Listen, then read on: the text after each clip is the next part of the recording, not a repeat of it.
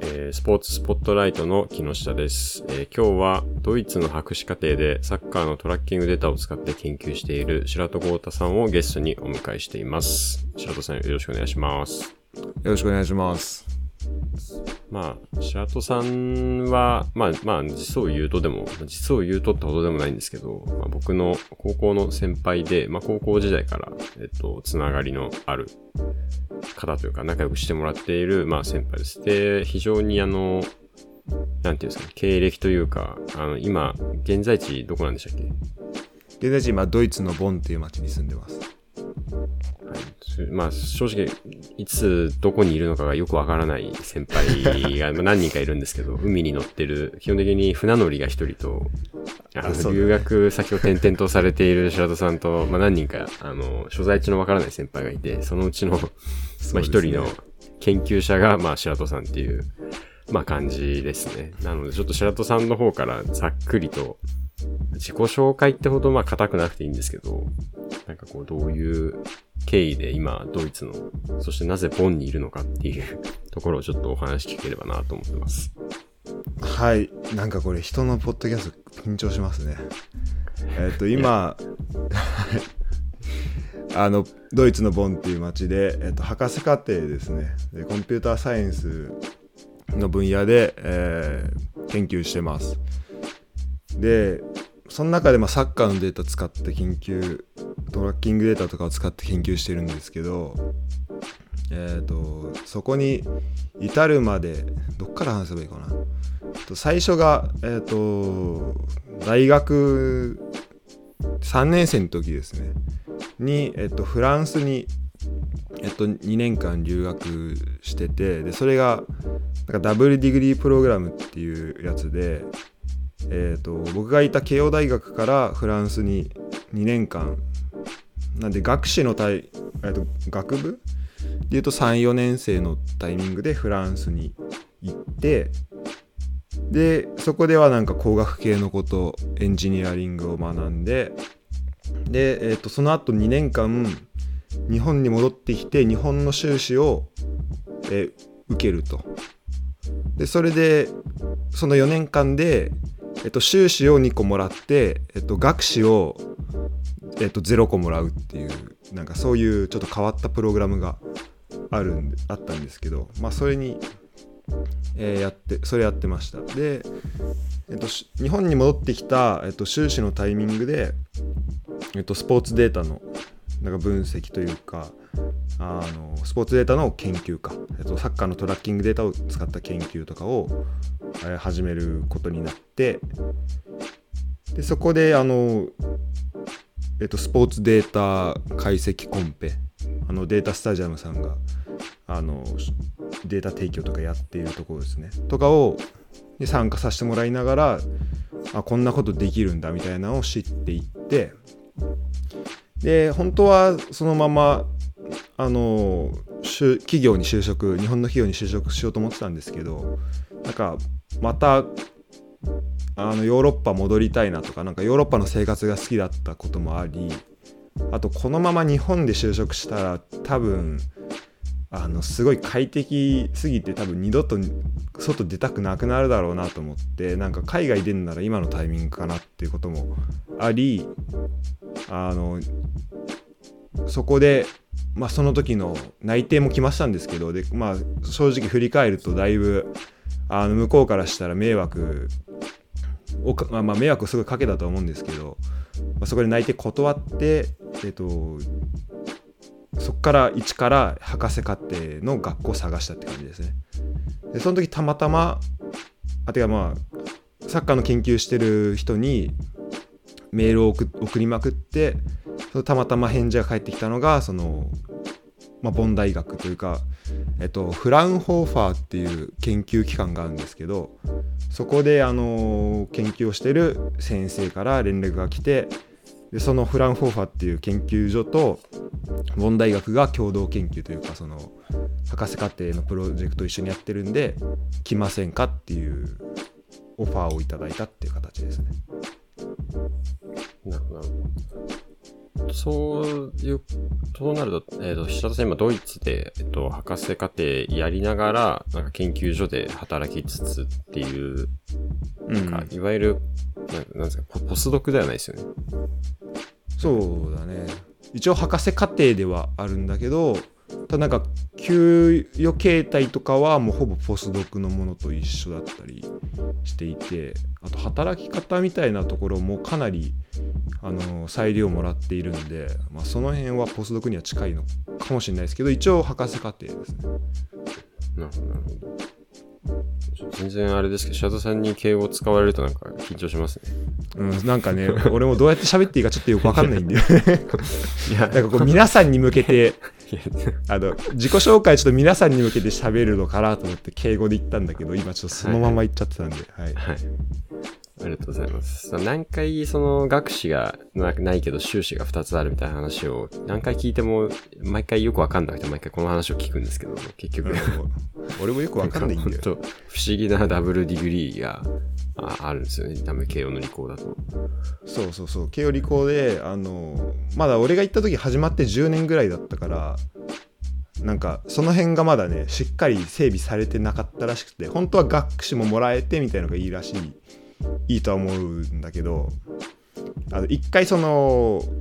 いろいろ年度がまたがるタイミングであの慶応大学学士の方を退学しなきゃいけないっていう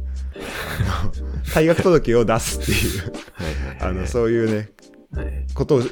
ちょっといびつなプログラムああいびつさがぬまだ残ってた今もあるかもしれないけど、はいはいうんそういうプログラムなんでねなるほど。リスキーですね。それ、フランス行って単位取れなかったら、最終学歴、慶応大学の中退になりかねなかったっていう。そうそうそうそうそう えー、面白いですね。え、ちなみに白戸さんとサッカーの出会いはこう、いつなんですか？えっと僕は、えー、と小学校からあまあ生まれたのがあ生まれたのじゃないか。まあ物心ついたら浦和には住んでいたんであのそこからですね。でまあもう浦和っていう町で育ったら、まあ、みんな浦和レッズがやっぱりそばにあってで駒場スタジアムは徒歩まあ10分とか行ったらあるし試合見に行かなくても家にはあの応援が聞こえてくるし、まあ、もちろん家族父親母親含めてあのみんな応援してるっていう状況だったんで、まあ、僕もサッカー少年団通ってあのサッカーやりながらサッカーチームも応援してっていう感じかなスタートは。なるほど、なるほど。まあ、家にいて応援聞こえるってすごいですね。そうだねだからテレビとか見てるとちょっとこうあの中継よりもあの音の方が応援の方が早く聞こえるからあゴール決まったんだみたいなちょっとネタバレがあ来る感じすごいですね。ネット番組だと、この間あの WBC 見てるときに地上波の方がアマプラより早いみたいな。ああそうだねあったんですけどそうそうそれすごいですね。地上波より早いみたいな。うんそうそうそうそうあれなんです。えー、なるほどなるほど。え、で、データスタジアムのデータコンペが、なんかそういうサッカーのトラッキングデータ的なものとのこう、ファーストコンタクトみたいな感じだったんですか？そうだねちゃんとそのしたものっていうのはそれまでは触ったことなかったと思うかな。えー、うん。それ面白いそうだね。なんか大体、そうですね、なんかスポーツデータ系の人ってなんか、ね、コンペの前になんとなくデータいじってみたいなのが始まる印象勝手にありましたけど、あそれとこういきなり、じゃあ最初コンペで入って、で、それあ、が、うん。なんですかね、そのフランスでの修士研究内容につながっていくみたいな感じなんですかね。あでもこれが、まあ、ちょっとそのフランスの話になっちゃうけどはいはい。結構なんか僕が行ってた学校がなんかまあジェネラリストを育てるみたいな学校でえっ、とはいはい。流行りの1リベラ年うんリベラルアーツ的なあそうそうまさにそうそうそうで1年目は理工あの慶応の理工学部も1年目は多分いろんな学部あのー科目を受けさせてで2年目以降こうどんどん専門性深めていくみたいな感じで。でフランスも2年間のうち1年目はそれでで2年目にこう専門を選ばせるみたいな。はいはいはい。あの感じ。で僕はあの本当は最初なんか経済系の多多分数理経済的なやつを多分取りたかったんだけどそれが通らなくてなんか VR になってその、えーと、仮想現実の研究とかそういうのを、まあ、ちょっとしてて、まあ、そこでちょっとプログラミングに触れたりっていうところがあったんだけどでそれで日本帰ってくるって時に大体普通だったらフランスで VR やったからじゃあ日本はその VR 系のところというか例えば慶応だったら、えっと、情報工学科とかがあるからそこにあのそこに多分あの行きましょうっていうふうになると思うんだけどあの結構そのフランスの学校も例えばフランス残ってたとしても例えば12年目で VR 取ったら3年目は全く違う VR と関係ないことを取らないとそこを専門にしなきゃいけませんっていうのがあってでそのダブルディグリーも別にフランスで VR やってたからって言って日本でこうそれに近いことやんなきゃいけないっていうわけではなく結果として僕もその管理工学科っていう結構その金融とかそういうあの経済系とかそっち品質管理とかそっちのそ方の専門している先生がいる学科に行ったっていうところがあったんでそこで結構ガラッと修士ととあてかそのフランスと日本の大学院で、まあ、やることは大きく変わったんだけどただその全く意味がなかったかっていうとやっぱこれがそのなんかコネクティングドッツ的なそのなんか点がつながっていくみたいなとこがあってまあ修士であてフランスでやってたプログラミングみたいなのがこうその後あの日本でつながってきたみたいなところとかはあるかな。うん、面白いですね。金融とかなんかそういう管理工学って、なんか僕もそんなに知識ないと思うんですけど、いわゆるなんかクオンツって呼ばれる経済のゴリゴリの人たちがスポーツ界に流れてくるみたいなのって、最近のトレンドっちゃトレンドじゃないですか。うん。こう多分、多分多分、狙わずしてなんかなんとなくそんな流れで、下手、下手ものがなんとなくそんな感じですよね。確かに確かに。認知の話だなんだで VR は出てくるし、うんうん、で、その管理工学的な話はデータサイエンスの話が出てくるし、うん、なんか面白いですね。そこでうまく繋がって、フランス滞在から、今度はそのドイツの教授の方の名前なんでしょうあの、さっき名前が出てきた。あ、ごめんね。えっと、どどのあれだっけ？えっと、メールを送って、あ、あメメール送った人。してるみたいな。あ、そうです。えっと、アンドリエンコさんですね。あの、名字は。で、夫婦で、はい、2人組で、えっと、教授やられてて、なんで、僕のスーパーバイザー2人いて、いるんですけど、なんか、これも面白いなとあの結構飴とムチでこう片方が厳しくいってもう片方がこうフォローに入るみたいなこうスーパーバイザーのあんまこうスーパーバイザー2人でまあだからそこのこう連携がすごい取れてるのかなっていう元気は、うん、夫婦の連携プレーがあるんですよそこの研究。そうそうそう。アンドリーコ夫妻の。はい、えー、面白いですね。なんかなかなか珍しいですもんね、サッカーのトラッキングデータを。まあ、サッカーのトラッキングデータ自体は、実際その、それを研究している、何ですか、日本人というか、その、海外論文とかの割合とかって多い方なんですか、うん、年々増えてきてるのか、それとも、まだまだ結構珍しい領域なのか。いや、でも、その、まあ、それこそスポーツデータコンペやってるっていうこともあって、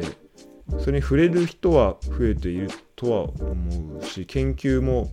少なくはないんじゃないかな。っていうか正直その研究の全体像的なところで言うとあの研究しておいてなんだけどちょっとあんまり詳しくないっていうのが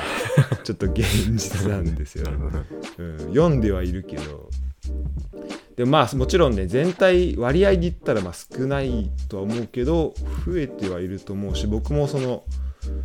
うんとデータ使える人とかもっとねデータのこうオープンデータみたいなとこがもっと増えてくると、まあ、その学生とかそのコンペ出てない人とかももっと使えるようになるから、まあ、そこそうなるといいなっていうふうには思ってますけどね。確かに確かに。研究するにしても今は多分あんまりデータが、データを取るところから始めるとまでは言わないですけど、多分ある程度限られてそうですもんね。ランキングデータとそうそうだそこでやっぱそのラグビー関係の仕事をしてるあの木下さんショッピさんに言いたいのはちょっとラグビー系のちょっとトラッキングデータをちょっとぜひちょっとオープンにしてほしいなっていうのはあるからちょっと俺の話とか関係なくなっちゃうけど。いや、それは本当に僕も思うところで、うん。正直そのなんかこう、まあ、GitHub がある理由じゃないですけど、うん。なんかある程度こう、正直 GPS 使ってる、使ってます、データ使ってますって言ってるラグビーチームも、あの、大抵の場合、あの、ただなんとなく総合1週間の平均、えー走行距離とか総走行距離見るぐらいで、うん。具体的に X 軸 Y 軸でみたいなトラッキングデータはまだ使ってないので、あそうなんだ。そういう意味では、やっぱりなんかこう、なんかこう、中に保持、まあもちろん個人情報保護のあれもありますけど、うん。正直 GPS のデータってそんなになんかこう、まあ走ってる走ってないと怪我してるしてないがバレちゃうっていうのもあるんですけど、うん確かにね。そこさえ除けば、なんか基本はオープンにすべきだなってのはいつも思いますね。なんか僕もそっか。なんかチーム名とかあるとちょっと匿名化が結構難しくなるけどそこだね。そこなんとかできれば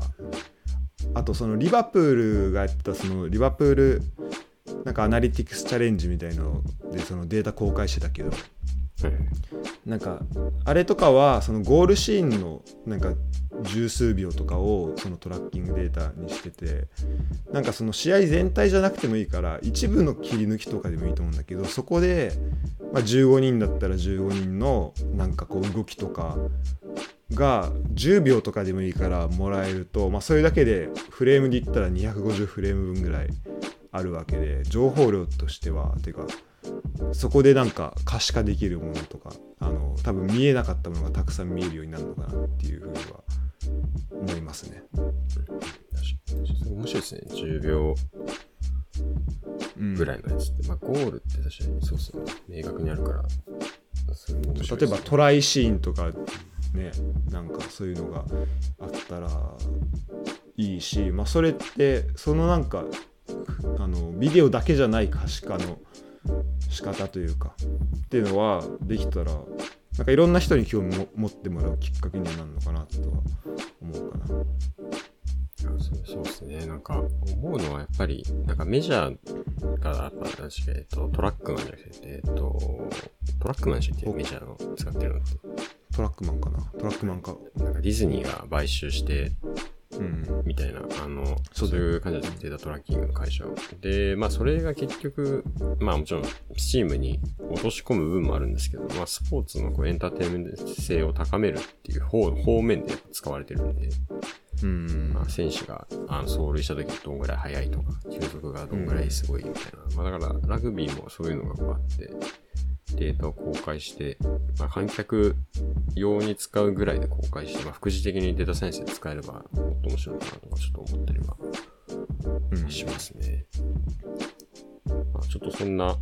ところで、えっ、と、まあ、白戸さんのちょっと来歴について、えっ、と、この回は、えっ、と、聞きましたので、えっ、と、次回は、はいあの、そのトラッキングデータを使って、具体的にどういうことをやっているのかっていうのをちょっと深掘り、えーしていこうと思います。はい、お願いします。はい。では、また来週お願いします。はい、また来。週。大丈夫ですよ。はい。はい。